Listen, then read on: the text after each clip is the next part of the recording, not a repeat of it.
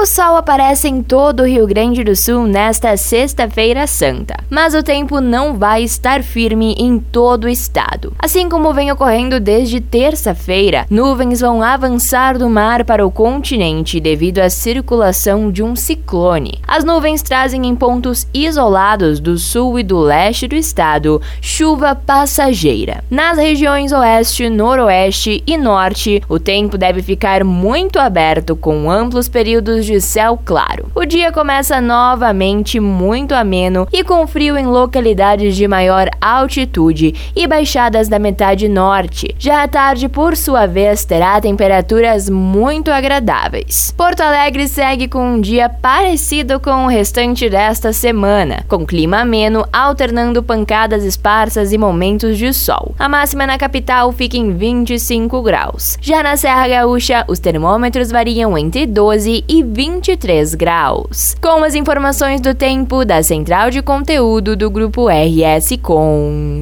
Fernanda Tomás.